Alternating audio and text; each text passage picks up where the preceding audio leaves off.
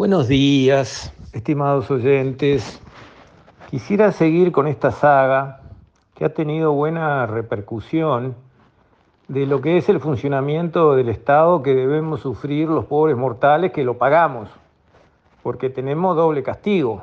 Pagamos impuestos altísimos y tenemos que sufrir eh, un Estado que a todo el mundo tiene insatisfecho, salvo a lo que estarán currando del Estado. Pero a los simples mortales que, digamos, trabajamos todos los días, aportamos nuestros impuestos, el Estado realmente nos tiene muy insatisfechos. Y lo peor, lo que se nota y lo que la gente está empezando a reclamar, es que no solo no nos estamos moviendo en la buena dirección de ir mejorando los procedimientos del Estado, ahorrando lo más valioso que hay, que es el tiempo de las personas. En todos los procedimientos frente al Estado, sea pedir una conexión de OCE, o pedir una fibra óptica de Antel o cualquier trámite, lo más valioso, lo más valioso por lejos es el tiempo del usuario. Hay que diseñar todos los procedimientos del Estado, no pensando en la comodidad del funcionario que tiene que tener tres funcionarios más para cumplir con un protocolo complicadísimo que él mismo inventó y de paso tiene más poder porque ahora tiene a tres personas a su cargo. No, esa no es la línea de razonamiento correcta. La línea de razonamiento correcta es ahorrarle tiempo a la gente, a las personas de a pie. Es lo más caro que hay el tiempo de las personas. Y eso no se tiene en cuenta nunca, en nada. ¿En el transporte público? No. ¿En los trámites frente al Estado? No. Siempre somos castigados con impuestos altos y trámites, procedimientos, permisos, formularios, regulaciones que lo único que hacen es hacernos perder tiempo sin recibir nada a cambio. Y como decía, las cosas no solamente no se vienen arreglando, sino que se están moviendo en el sentido inverso, negativo. Todo está demorando más que antes.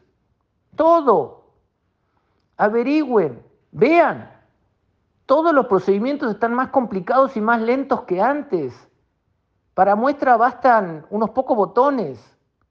Si usted tiene que inscribir un embargo, porque un juez decretó un embargo sobre alguien que no pagó una cuenta, antes se hacía de un día para el otro. Ahora ese trámite demora un mes. Pero ya pasó la pandemia. Pero ya fue ese argumento. Ahora hay que hacerse cargo y funcionar mejor más rápido. Creo que las fallas en el funcionamiento del Estado, provocadas por personas que no se interesan en absoluto en el ciudadano de a pie, y obviamente los más perjudicados son los más pobres. Las personas con alto poder adquisitivo contratan gestores le pagan a alguien para que vaya de mostrador a mostrador, esté temprano en la oficina, insista, vaya, venga. No se enteran de los problemas con el Estado.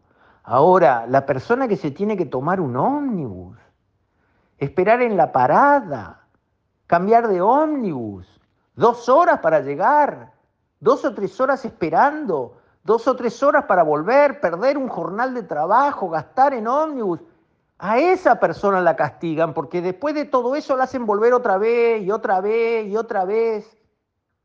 Está funcionando cada vez peor el Estado uruguayo. Es patente, está a la vista de todos. Una cosa que funcionaba bien en el Uruguay, y no de ahora, de gobiernos anteriores, que era un pasaporte. Una cosa delicada, porque darle un pasaporte a alguien es un tema delicado. Lo vimos con el caso Marcet. No es un chiste darle un pasaporte a alguien. Ese trámite estaba bien diseñado.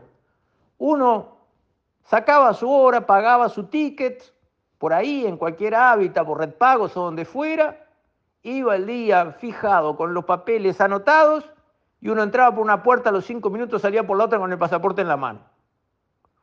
Bueno, pero ahora si usted quiere renovar su pasaporte en un consulado, en algún lugar, ¿Sabe cuánto le lleva renovar su pasaporte en un consulado? Dos meses y medio.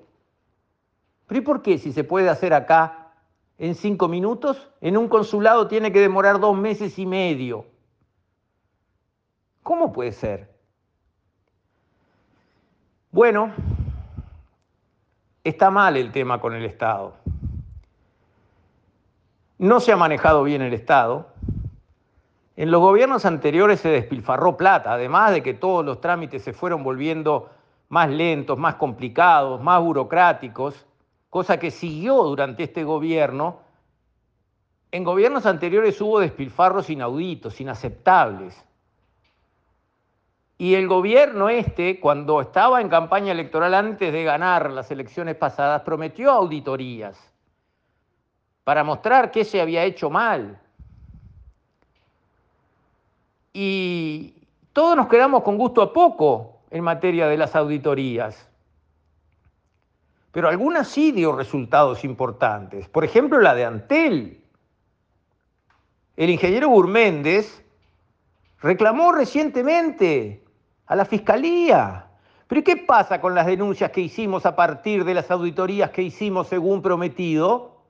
que mostraron unos despilfarros inaceptables, un manejo de los fondos como si el que estaba llevando adelante eso fuera un marinero borracho, gastando como un marinero borracho, sin un presupuesto de cuánto iban a costar las obras a la salida, con gastos sin control, gastos que no había cómo justificar, un desastre, un mamarracho absoluto.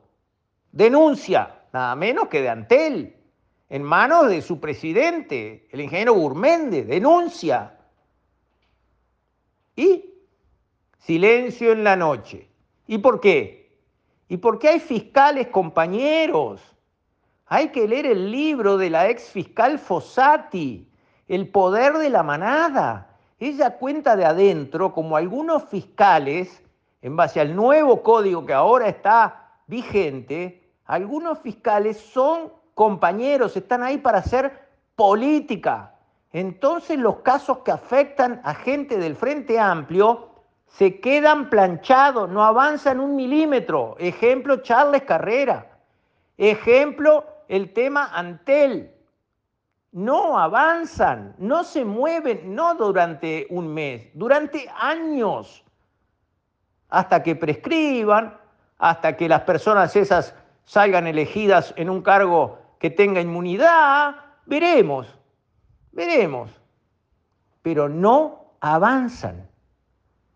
Entonces, los ciudadanos de a pie de este país nos sentimos desamparados, nos sentimos los hijos de la pavota, pagamos impuestos altísimos, tenemos sobrecarga de personal en el sector público, tenemos trámites cada vez más complicados, tiempos burocráticos cada vez más largos, Pagamos dos veces por todas las cosas, o tres, o cuatro, porque pagamos impuestos para que se hagan cosas, por ejemplo, educación, por ejemplo, salud, por ejemplo, seguridad, por ejemplo, justicia, pagamos impuestos para eso. Pero después educación hay que mandar los chiquilines a algo privado si se puede, si queda un pesito disponible. Salud hay que pagar privado porque la pública no alcanza. Seguridad, hay que contratar la cámara, el seguro, eh, la seguridad privada, reforzar la reja, el sistema de, de cables eléctricos por todos lados para protegerse. ¿Cuántas veces tenemos que pagar por lo mismo? Y además trámites interminables. Y además hay que despilfarra la plata de todos como pasó a vista y paciencia de todo el mundo. No pasa nada en fiscalía. Los casos no avanzan. Además, los sindicatos, y hay que decirlo todo, que de repente son unos leones, cómo defienden los intereses, resulta que cuando hacían esos mamarrachos en las empresas públicas, como Sendic en Antel, como COSE, digo, como Sendic en ANCAP, como COSE en Antel, despilfarros absurdos, a vista y paciencia, de un sindicato calladito. El horno que compró ANCAP costó 80 millones y costaba 100 millones más de instalar, quedó tirado ahí entre los yuyos sindicato calladito. Ante la arena, ciento y pico de millones de dólares, uno ve ese tipo de estadios, hay uno igualito en Bogotá, Movistar Arena se llama ya. 20, 30 millones, es lo que dio la tasación, es lo que está en los balances de Antel, es lo que vale esa obra, 120 millones. ¿Y pasó algo? Nada. Bueno, yo creo que hay que cambiar. Yo creo que hay que manejar mejor los dineros públicos. Yo creo que estamos a tiempo para que nuestro sistema político diga, no, no, no, así no jugamos más. De esta manera no. Porque si no se hace a tiempo, si los buenos políticos que tenemos, de los buenos partidos políticos que tenemos, no se ponen los pantalones largos y dice, esto no va más, la gente se está empezando a cansar, ¿saben lo que va a pasar? Va a venir un iluminado, va a venir un Mesías, un Chávez, que patee cuatro puertas y diga, se terminó, lo vamos a arreglar por las buenas o por las malas y la gente lo va a votar. Y una vez que lo votó, estamos en el horno porque ya no hay marcha atrás. Cuando los iluminados que interpretan el cansancio de la gente, el hartazgo de la gente, dicen lo que hay que decir y van de frente para adelante y se hacen votar, cuando pasa eso, después el poder no vuelve más a una elección. Es peligrosísimo dejar que la gente se canse. Es peligrosísimo dejar que se abuse de las personas, cobrándoles impuestos demasiado altos y no atendiéndolos bien, que es exactamente donde estamos hoy estamos pagando impuestos demasiado altos y no estamos bien atendidos, en realidad estamos muy mal atendidos, por quienes deben atendernos en base a lo que cobran de nosotros.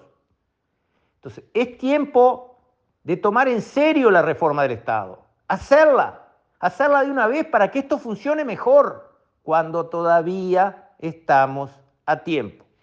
Con esto, estimados oyentes, me despido. Hasta la próxima, si Dios quiere.